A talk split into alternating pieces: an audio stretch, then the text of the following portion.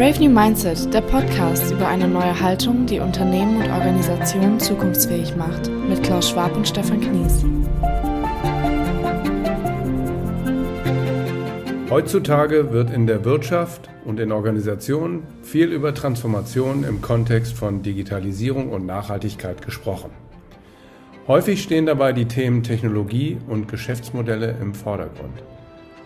Natürlich sind technologische und unternehmerische Innovationen wichtig, aber wir sind überzeugt, dass echter Wandel nur dann gelingen kann, wenn er die Menschen mit ihrer Haltung in den Mittelpunkt stellt, also deren innere Einstellung, ihre Wertvorstellungen, ihre Denkweisen und auch ihre Emotionen.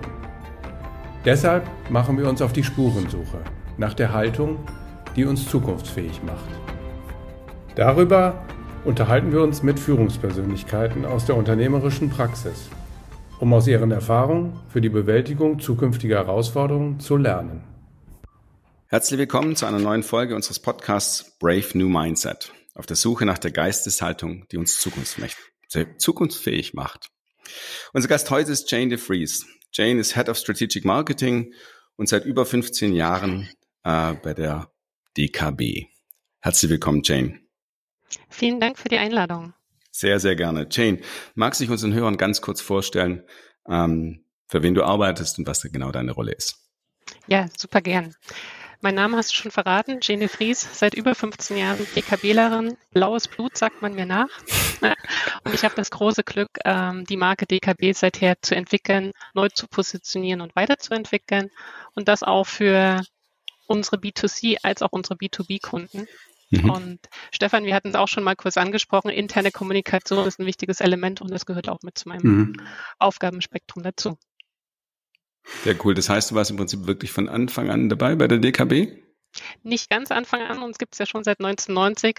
Okay. Aber ich würde sagen, die spannendsten Phasen der Unternehmensentwicklung und Veränderungen durfte ich mit begleiten, ja. Super. Prima. Genau, wenn wir einsteigen in die Thematik, Stefan. Ja, hallo Jane. Ja, danke auch nochmal von meiner Seite, dass du die Zeit nimmst für unser Gespräch. Also meine erste Frage wäre, was denn bei euch die größten Veränderungstreiber in eurer Organisation sind. Also was hat euch in den letzten Jahren am meisten bewegt und beschäftigt? Ja, ich würde tatsächlich sagen, immer noch bewegt. Ne? Also wir sind äh, als Direktbank 2000 schon gestartet zum Thema Digitalisierung als erste angetreten ohne Filialen haben ein rein digitales Angebot für unsere Privatkunden entwickelt, ganz früh auf Kooperation auch mit Fintechs gesetzt, sie also nicht als Wettbewerber gesehen und bekämpft, sondern auf ihre Innovationskraft gesetzt. Und heute haben wir sogar ein eigenes Corporate Startup, die DKB Code Factory. So, dass das Thema Digitalisierung schon lange, lange, lange in unserer DNA ist.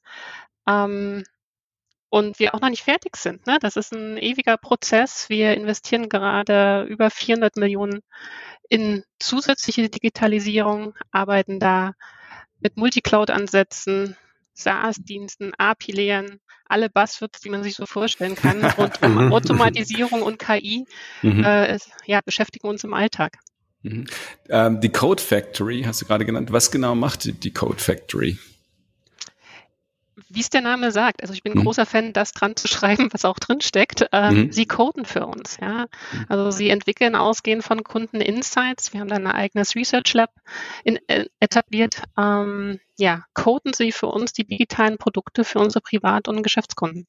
Das heißt, ihr habt die gesamte Entwicklung nach innen gepackt oder ist äh, nicht die gesamte, aber vor allen Dingen Frontend-Entwicklung, API-Layer-Ansätze etc. Das ist jetzt bei uns intern mhm. das Kernbankensystem weiterhin bei einem externen Dienstleister. Okay, alles klar. Das heißt, die Digitalisierung ist für euch auch, digitale Transformation ist eigentlich ein Prozess, in dem ihr mittendrin immer noch seid, auch wenn ihr einer der ersten war, wie du gesagt hast, die sozusagen extrem digital aufgetreten sind. Richtig. Okay. Ähm, wir hatten ja auch schon mal ähm, vorher kurz gesprochen über das Thema Nachhaltigkeit als auch einen großen Veränderungstreiber. Wie beeinflusst das jetzt euer Geschäft äh, aktuell und, und auch eure Unternehmenskultur nach innen? Mhm. Also bei Nachhaltigkeit ist es ähnlich wie in der Digitalisierung. Ähm, das wird aktuell, würde ich streichen. Hier müssen wir hier schon in die 90er sogar zurückspringen. Ähm, Nachhaltigkeit ist für uns eigentlich das Geschäftsmodell. Ja, wir haben das erste Windrad 96 gebaut, da hat noch keiner über Nachhaltigkeit gesprochen. Und das haben wir eher aus einer Überzeugung getan, weil wir wollten das finanzieren, was Menschen zum Leben brauchen. Und auch nur das. Da hieß es noch nicht Nachhaltigkeit. Der Trend kam erst viel später auch in der Gesellschaft und in den Medien an. Sondern wir haben einfach mit unseren Kunden Wohnraum finanziert, den man sich auch leisten kann, haben Schulen gebaut, für eine gute Energieversorgung gesorgt ähm, oder auch im Bereich der ambulanten und stationären Pflege unterwegs gewesen. Heute nennt man das Nachhaltigkeit. Heute gibt es dafür die sogenannten SDGs, mit denen man das auch verknüpfen kann. Ähm, ja, aber damals fing es an in 96 und heute sind wir immer noch mitten dabei dürfen uns stolz ähm, eine der nachhaltigsten Banken unter den Top 20 in Deutschland nennen und wollen das auch weiter verteidigen. Mhm. Ja, also wir merken, dass der Wettbewerb aufschließt, der Druck wird größer aus der Gesellschaft, aus der Politik, ganz klar. Und dem wollen wir auch gerecht werden und noch ein bisschen mehr tun. Aber dann könnte man im Prinzip sagen, dass neben der Digitalisierung die Nachhaltigkeit in euren Genen liegt. Oder wenn man das so das ist ein schönes Bild, ja, das nehme ich ja. gerne an. okay, ich, weil ich bin lange, lange, lange Kunde der DKB ähm, und ehrlich gesagt, ich hätte das nicht in euren Genen vermutet, die mhm. Nachhaltigkeit. Ist das was, was vielen Kunden draußen so geht? Also, weil jetzt gebt ihr auf dem Thema nach außen mehr Gas, nehme ich wahr, aber ich hätte es wie gesagt nicht, also nicht von Anfang an in euren Genen gesehen, ja. Ja, also da triffst du einen Punkt. Äh, wir sind eher bekannt als die günstige Direktbank äh, mhm. deutschlandweit und haben viele Jahre gar nicht darüber gesprochen, was wir im Bereich der Geschäftskunden eigentlich alles Gutes tun, haben das dann vor ein paar Jahren erkannt, dass wir vielleicht ein bisschen mehr drüber reden sollten, um noch mehr Menschen für das Thema zu begeistern und mit auf die Reise zu nehmen. Mhm. Und seit ein paar Jahren sind wir mit dem Hashtag Geldverbesserer unterwegs, kommunizieren intensiv, aber merken, dass das auch noch eine Reise ist.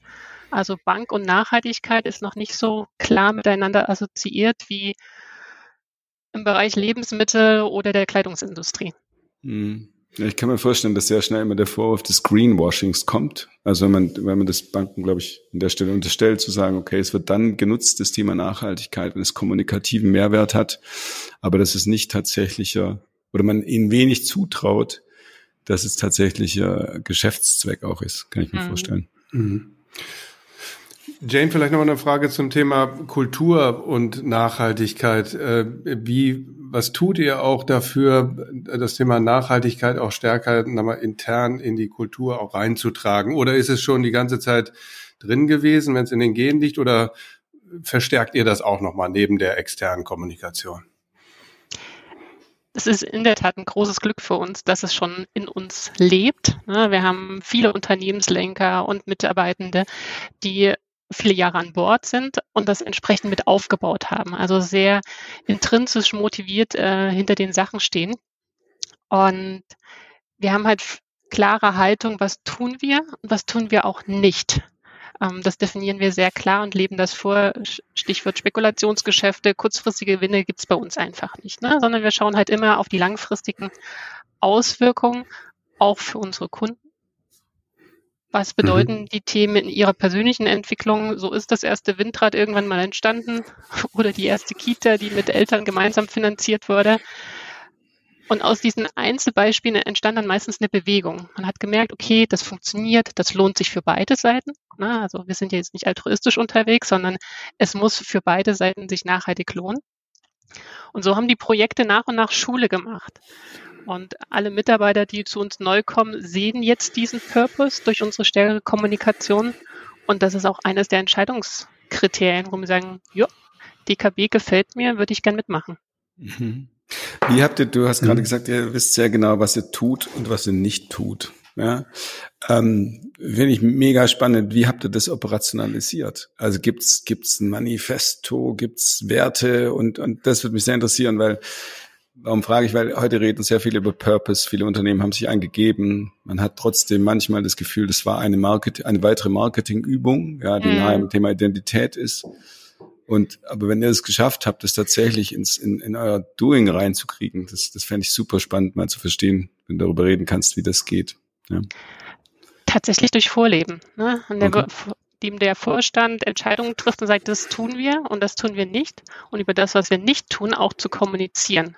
Mhm. Also sagt er so schön, ne, denk nicht an eine Orange und dann denkst du an die Orange, aber letztendlich ist es für mich wichtig, dass wir auch das nicht formulieren und tatsächlich auch aufschreiben. Ja, mhm. wir haben die positiven Werte bei uns in Unternehmen niedergeschrieben, in jedem Onboarding-Veranstaltung vor und die sind halt unterlegt mit konkreten Beispielen. Was bedeutet das für uns, offen zu sein oder freundlich im Ton zu sein? Aber was bedeutet halt auch nicht? Mhm. Und das ist sehr transparent niedergeschrieben und lebt auch immer wieder durch neue Beispiele. Okay, also Do's und mhm. Don'ts für die einzelnen Werte und auch die, was ich spannend finde, ist tatsächlich aber die Don'ts zu sprechen, ja, weil das mhm. ist häufig was, was zu kurz kommt, wo man sagt, ja, lass uns lieber nur über die Do's reden. Und mhm. das Zweite, was ich gerne fragen würde, ist, du hast gerade gesagt, es muss für beide Seite, Seiten funktionieren.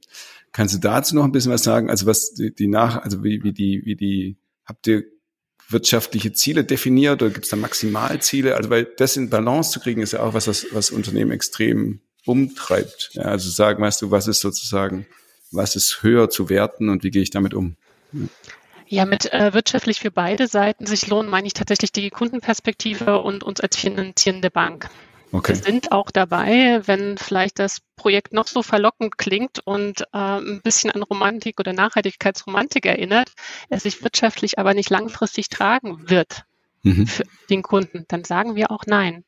Okay. Dann mhm. empfehlen mhm. wir, dieses Projekt der Form nicht durchzuführen und geben vielleicht äh, Orientierung aus anderen uns bekannten Projekten, wie man es gemeinsam auf solidere Beine stellen kann. Und mhm. das sehen wir auch als unsere Verantwortung als Unternehmen, zu sagen, wir sind offen für neue Ideen und auch für Experimente, sind gerne mal Pionier in der einen oder anderen Sache, mhm. rechnen dann aber für beide Seiten. Mhm. Also die Laufzeiten, ihr kennt das, äh, da sprechen wir über 10, 20 Jahre bei Projekten. Ähm, da braucht es einfach eine solide Basis.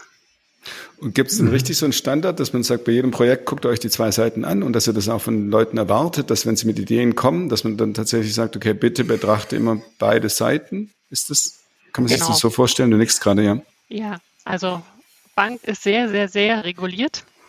Aber von daher läuft man schon ganz, ganz viele Prüfverfahren automatisiert ab. Und was wir in Zukunft noch stärker tun werden, ist die ganze ESG-Thematik in den Kreditprozess hineinflechten. Also das, was wir aktuell aus unserer Freiwilligkeit äh, tun, werden wir sehr stark institutionalisieren und da auch äh, ja, die Kunden mit auf die Reise nehmen, Daten zur Verfügung zu stehen. Was bedeutet die Klimaentwicklung für deine Region, für deinen Acker, für über mögliche Schwemmungsszenarien und ähnliches, was mal mhm. relativ konkret zu machen, was uns ja in den letzten Jahren auch erreicht hat in Deutschland. Mhm. Und werdet ihr das automatisiert machen? Ich, sorry, ich, ich ja, ja, mach gleich mal kurz ja. Aber diese ESG-Bewertung, das ist ja mega spannend zu sagen, mhm. okay, das damit reinzunehmen. Wird die automatisiert, also digital unterstützt stattfinden? Definitiv. Okay, ja, wow, darüber könnte ich mal ein ganz eigenes Gespräch führen. Da würde ich dann gerne an meinen Kollegen, den Andi Gruber, weitergeben, genau, der das Projekt bei uns auch im Haus äh, federführend begleitet. Das okay. ist eine Riesenchance und mhm wie du so schön sagtest, unsere beiden DNAs miteinander zu verknüpfen. Ne? Mhm. Die Nachhaltigkeit und die Digitalisierung miteinander zu verknüpfen und da das Maximum rauszuholen, ja. Mhm. mhm.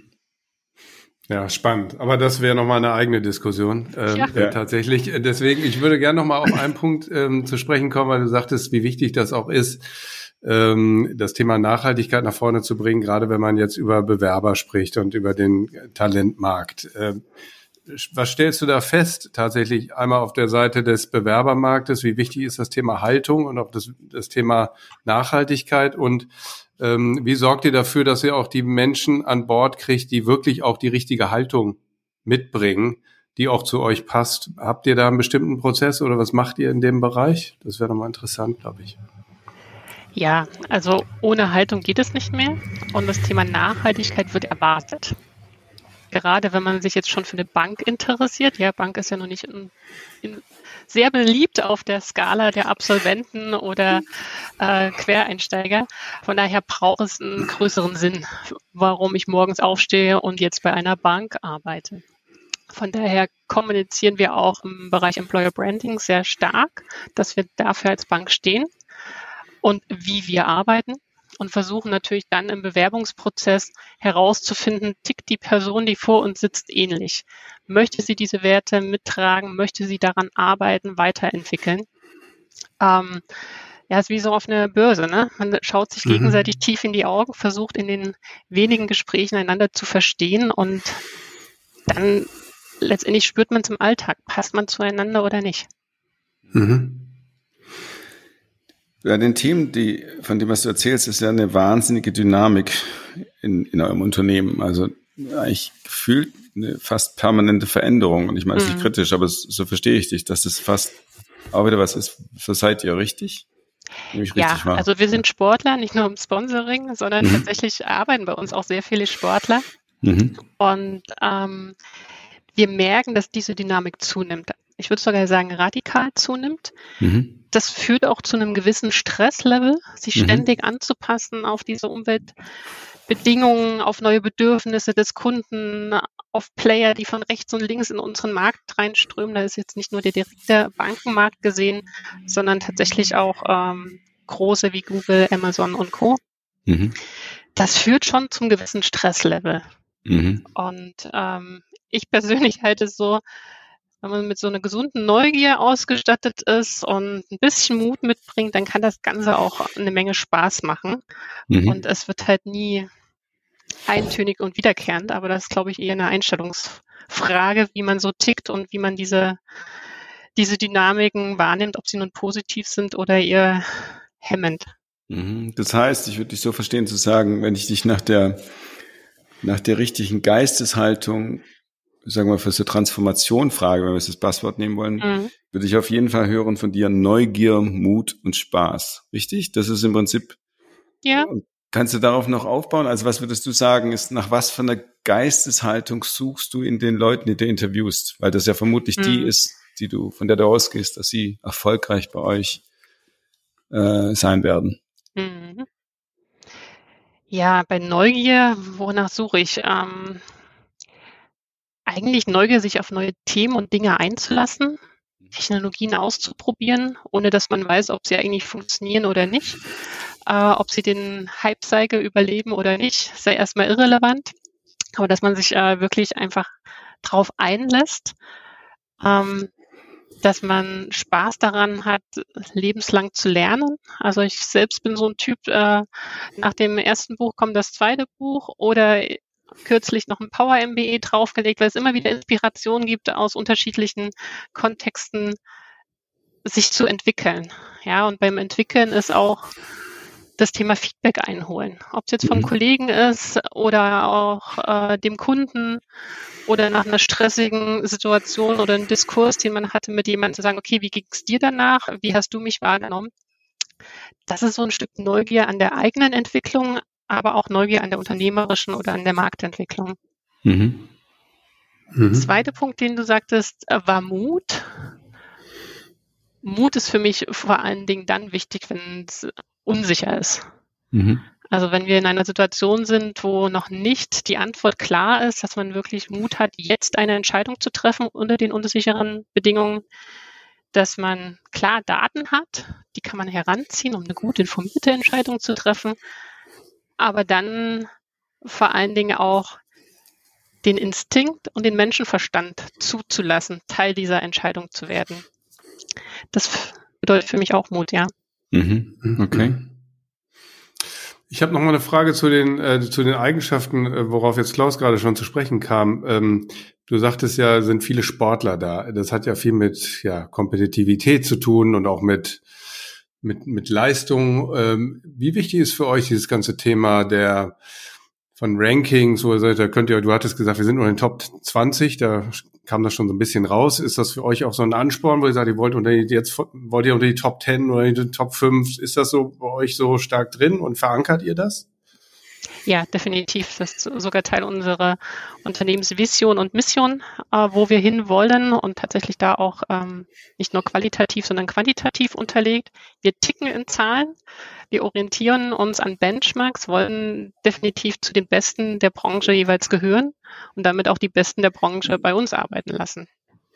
Mhm. Was wir in den letzten Jahren schon noch stärker machen, ist, dass wir wie heißt so schön, crossfunktional, disziplinübergreifend zusammenarbeiten und daraus auch einen gewissen Wettbewerb machen, dass wir sagen, wir kombinieren einfach verschiedene Kompetenzen, verschiedene Profile mhm. nicht immer die alle gleich schon sozusagen in einer Mannschaft ähm, etabliert sind, sondern halt wirklich äh, disziplinübergreifend und finden dabei halt auch durchaus kritische Stimmen, Menschen, die es anders sehen, Challenger. Und das verstehen wir auch als Teil des gesunden Wettbewerbs. Und solange diese wirklich gesund ausgeführt wird, kann man ja auch zu einer richtig guten Lösung kommen. Mhm. Bei der Frage nach der gesunden Ausführung in der Diskussion, auch mit unterschiedlichen Kompetenzen, würde ich gerne mal auf etwas zu sprechen kommen, was ich spannend fand in der, in der Vorbereitung auf unser Gespräch. Du hattest mal ich weiß nicht, wie lange das her ist, mal so ein Post, da ging es darum, wenn ich in ein Meeting gehe, ist die Frage, ob ich Meinung oder Mehrwert bin. Und ja. äh, das fand ich eigentlich ganz interessant, dass ihr da so eine Art, so einen Fragecheck hat, äh, hattet oder habt. Äh, wie funktioniert das? Vielleicht kannst du das mal kurz erläutern. Also den haben wir noch nicht konzernweit, sondern äh, ich habe es versucht, über diesen Post zumindest ins Unternehmen zu tragen, weil ich persönlich davon überzeugt bin, dass ich nicht in jedem Meeting sitzen muss, nur quasi meiner Rolle, sondern entweder ich bin beteiligt, kann dann wirklich einen Mehrwert liefern oder muss zum Schluss die Verantwortung tragen, ähm, dann mache ich in so einem Meeting Sinn. Ansonsten darf mein Kalender gern leer, leerer werden. Und das war für mich eher so ein Ansatz, war in meinem Kopf, wollte ich kommunizieren und ähm, tatsächlich hat es Früchte getragen ähm, mhm. im Unternehmen. Es war ja auch in der Corona-Zeit, wo wir alle ein bisschen mehr LinkedIn noch gelesen haben, dass viele aufgesprungen sind und haben diese dies als Inspiration genommen, zu sagen, ach stimmt, ja, und nur wenn man eingeladen ist, muss man auch nicht kommen, sondern man kann auch Termine absagen.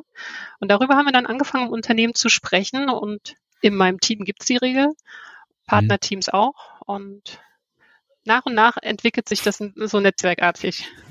Ich weiß nicht, ob ihr das gelesen habt. Der Shopify-Gründer hat gerade mhm. veranlasst, dass in seinem Unternehmen alle Regeltermine abgesagt wurden. Ja. Ich frage jetzt immer, was ist davon PR? Aber ähm, ich fand es auch einen spannenden Ansatz, mal zu sagen, was sind da Fragen. Was, ja. ja, vor allem, weil über, über Corona, ich habe die Zahl jetzt nicht genau parat, aber diese Regelmeetings haben um einen irren Prozentsatz zugenommen. Ja, also wo man, wo man per se einfach mal die ganze Großteil der Woche mit Regelmeetings verbringt.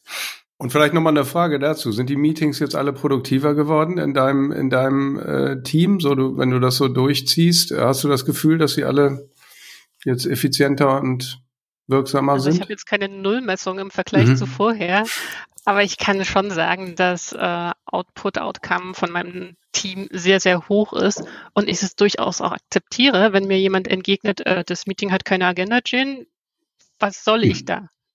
Ja. ja. also ganz klar, ich fordere ein, darf mich aber selbst auch so challengen lassen und mhm. danach sortieren die Mitarbeiter ihre Woche. Ähm, mhm. Der Tisch ist immer voll, die Pipeline ist immer überfüllt und auch mhm. sie müssen priorisieren und entscheiden. Und das hat schon geholfen, ihnen auch nochmal mehr das Recht auch zu geben, zu sagen, hey, du bist genauso wie ich, du hast genauso die Chance, da zu entscheiden und deinen Kalender zu säubern und deine Prioritäten mit festzulegen. Das ist interessant, weil das ähm, eigentlich gut unsere nächste Frage einführt. Wie kann man aktiv an der Geisteshaltung des eigenen Teams arbeiten? Ja, und da habe ich jetzt gerade verstanden, das eine ist, ich würde es nennen, Augenhöhe, die du, die du gibst. Aber was ist deine Erfahrung noch? Also wie kann man tatsächlich also kann man das überhaupt an Geisteshaltung arbeiten mit dem Team und, und was sind da geeignete Ansätze und Methoden? Ja, in der täglichen Zusammenarbeit würde ich schon sagen, ist es ganz wichtig, das Thema Vorleben. Ne? Ähm, und zwar wirklich von der Vorstandsebene bis äh, dem Kollegen, der die Post äh, verteilt. Ne? Mhm. Weil man als Mensch ist ein soziales Wesen, man kopiert, man passt sich an, äh, orientiert sich an diesem Leben und auch neue Kollegen sind so schnell angepasst unterwegs und übernehmen Dinge, dass ich meine, dieses Thema Vorleben ist das Wichtigste bei all dem. Klar, was hilft, ist, wenn du eine Unternehmensvision hast, hinter der du stehst, die du unterlegen kannst und auch, ähm, ja, mein Schwerpunktthema eine Markenstory, die wir ja Gott sei Dank mit dem Geldverbesserer haben. Das hilft dann im Alltag, Entscheidungen zu treffen, die zum Unternehmen passen und auf das Große und Ganze einzahlen. Mhm. Aber gleichzeitig liebe ich es auch, wenn äh, Mitarbeiter ihre eigenen Perspektiven, ihre Persönlichkeit einbringen, Dinge mal anders sehen und anders hinterfragen. Mhm. Das bereichert uns eigentlich eher im Team, als dass mhm. es uns bremst. Und das versuche ich auch zu fördern, indem wir das dann immer wieder ein, ja, einfordern in gewissen Meetingsituationen, mhm. Brainstormings mhm. entsprechend machen äh, oder auch Teil Arbeitsergebnisse schon mal vorstellen lassen, die noch nicht fertig sind, die müssen nicht final sein, sondern wirklich in ein Sounding gehen, in ein Team, wo sagt, das Vertrauen ist da, dass man jetzt auch mal, wie soll ich sagen, sein Ergebnis präsentiert und vielleicht hinausgeht und sagt, okay, ich fange nochmal an. okay. Ja, okay. Ähm, Wenn es jetzt eben genau um diesen Punkt geht, ja, vielleicht laufen die Dinge nicht ganz optimal und so ganz äh, perfekt ist es nicht, was man da produziert hat. Wie gehst du denn auch selber mit eigenen Niederlagen und Verlusten um, auch als Führungskraft? Und wie gehst du damit um, auch mit deinen, wenn deine Mitarbeiter vielleicht mal nicht ganz optimal performen? Wie, wie, wie sieht das bei euch aus und bei dir persönlich?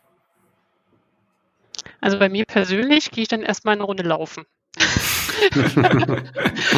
Ziehe ich die Laufschuhe an, gehe in den Wald und äh, lasse die Energie erstmal raus und sortiere dabei wieder die Gedanken. Ja, wenn die erste Emotion raus ist, die erste Enttäuschung über sich selbst, dann wird es auch wieder konstruktiver.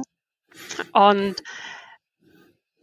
ich schreibe die Dinge dann auch auf, indem ich es auseinandernehme und auch irgendwann mal wieder zurückblicke. Also ich habe eine Tradition angefangen, dass ich durchaus freitags immer meine Woche vorplane und meine aktuelle Woche auch anschaue. Es sind genau diese Beobachtungen dabei, was lief gut, was lief nicht gut.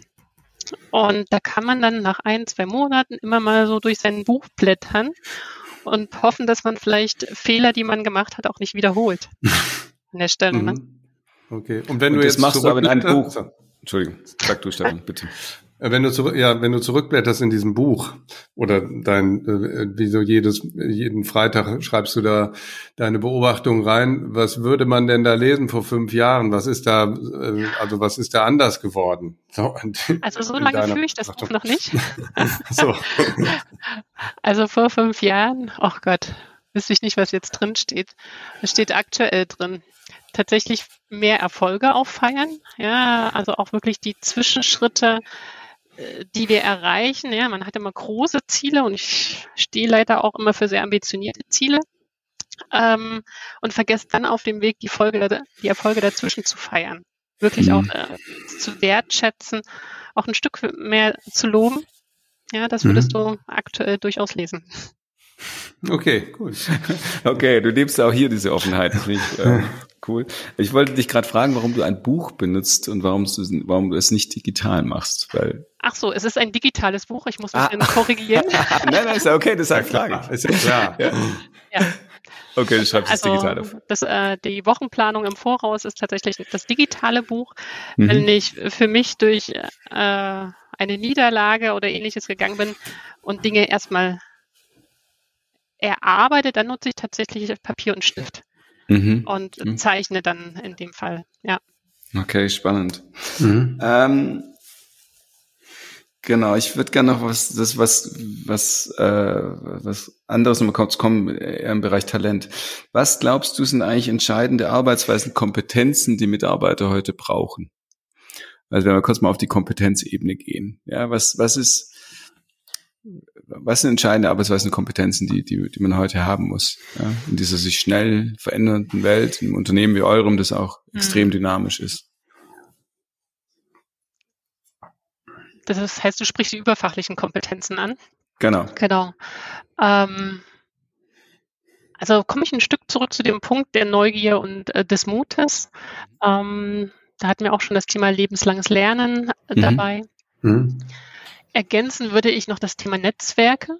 Mhm. Sowohl intern im Unternehmen, also wir sind jetzt 5000 Mitarbeitende groß. Das ist schon ein riesiges internes Netzwerk. Mhm. Ähm, aber auch das externe Netzwerk bewusst aufzubauen, strategisch aufzubauen, zu pflegen und mhm. dann je nach Thema es auch aktiv einzubinden. Also nicht zu warten, wenn sich dann mal jemand meldet, äh, mhm. sondern tatsächlich aktiv auf Kolleginnen intern die einen Beitrag leisten können oder auch extern äh, zuzugehen.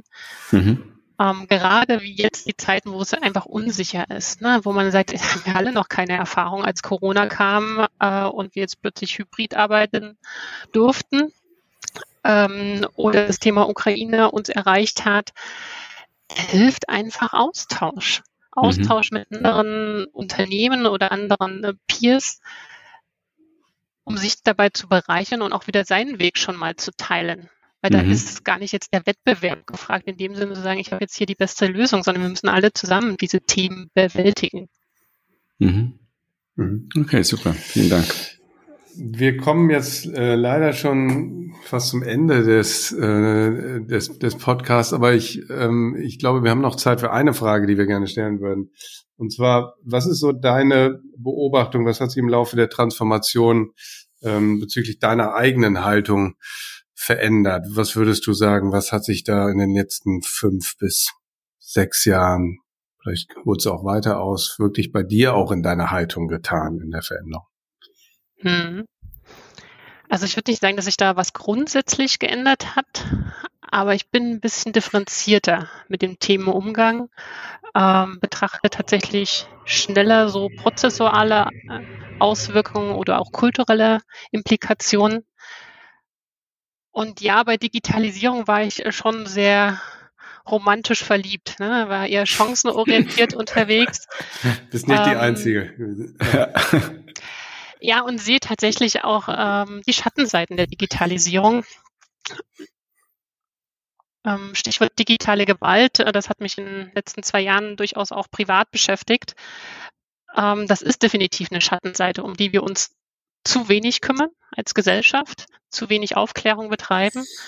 Und tatsächlich bin ich sehr froh. Ich habe eine Tochter, die ist zwölf Jahre alt und in ihrer Schule wird das Thema zum Thema gemacht. Also sie wird aufgeklärt im Umgang mit den Medien, mit dem Thema Digitalisierung bis hin, weil ich teilweise echt überrascht, in welcher Klarheit und Offenheit auch digitale Gewalt ihnen erklärt, an die Hand gegeben wird und wie man damit umgeht.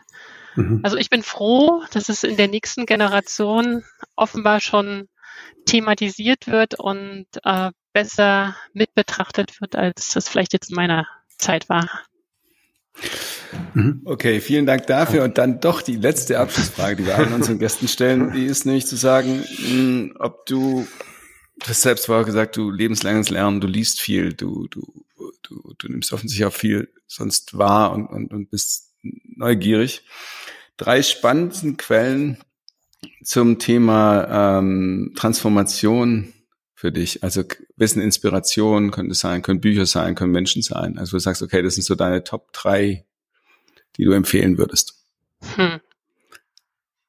Top drei. Das ist jetzt ja, schwer. aber drei, ja. sagen wir drei wichtige. Es müssen nicht, aber ja. drei, wo du sagst, die sind es wert, sich damit zu beschäftigen. Ja, weil viele Leute hören zu und die sagen, okay, wow, guck mal, äh, viel gemacht, viel verändert, äh, da erfolgreich gewesen. Das ist schon dann auch spannend zu wissen, okay, woher beziehst du Inspiration, wo du sagst, okay, das ist wirklich was, was du empfehlen würdest?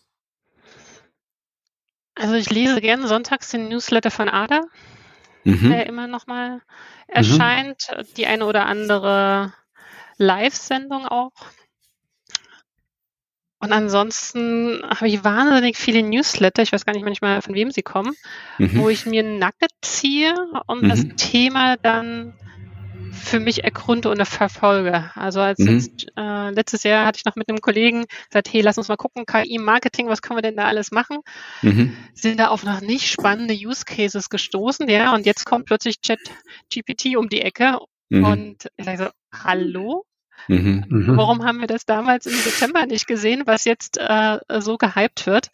Und äh, als der Hype jetzt kam, habe ich es über LinkedIn erfahren Mhm. Ja, die ersten Postings, die da durch die Decke gegangen sind und habe mich dann jetzt wiederum nach und nach über verschiedenste Plattformen mhm. informiert, selbst ausgetestet. Mhm. Also ich teste dann vieles auch selbst aus. Mhm. Was kommt denn da raus? Mhm. Wie fühlt sich das an, auch als User oder ein NFT mhm. zu kaufen? Ja, habe ich dann auch mit unserer großen Tochter gemeinsam gemacht, mal acht Stunden beobachtet, welche Faszination mit ihr da passiert. Ja, was macht das mit den Menschen? Also viel lesen aus Quellen, die einen sowieso erreichen und dann halt selbst ausprobieren. Mhm, dann hätte ich noch eine Frage zum Newsletter. Ich glaube auch Newsletter sind was vom meist unterschätztesten, das was es gibt. Ja. Ähm, benutzt du ein Tool dafür? Oder ist es wirklich, dass du sie einfach abonniert hast, du screenst sie und was interessant ist, gehst du rein und recherchierst? Genau, letzteres. Okay. Also okay. wir hatten tatsächlich im Team mal versucht, die Vielzahl der Newsletter zu clustern und die relevanten Themen für uns rauszuziehen, aber es liest doch jeder anders ne? und mhm. hat für sich einen anderen Wissensstand oder einen anderen Anwendungsfall, sodass wirklich dieses selektive Lesen für mich der beste Schlüssel war, zu sagen, ich screene schnell, schau, ist was dabei und dann geht's weiter. Cool. Ähm, okay. Ich glaube, wir hätten beide noch viele Fragen an dich. Allein das ja. Thema KI könnten wir, glaube ich, jetzt sehr lang diskutieren ja. oder auch äh, Custom Experience noch, aber ähm, wir sind am Ende. Jane, vielen, vielen Dank für deine Zeit, für deine Offenheit, für das Teilen ähm, der ganzen Insights. Vielen Dank. Ja, Jane, vielen Dank auch nochmal von meiner Seite für die spannenden Einblicke und Einsichten. Vielen sehr, Dank, sehr gerne. Vielen Dank euch beiden. Da, Danke. Dankeschön. Danke. Okay.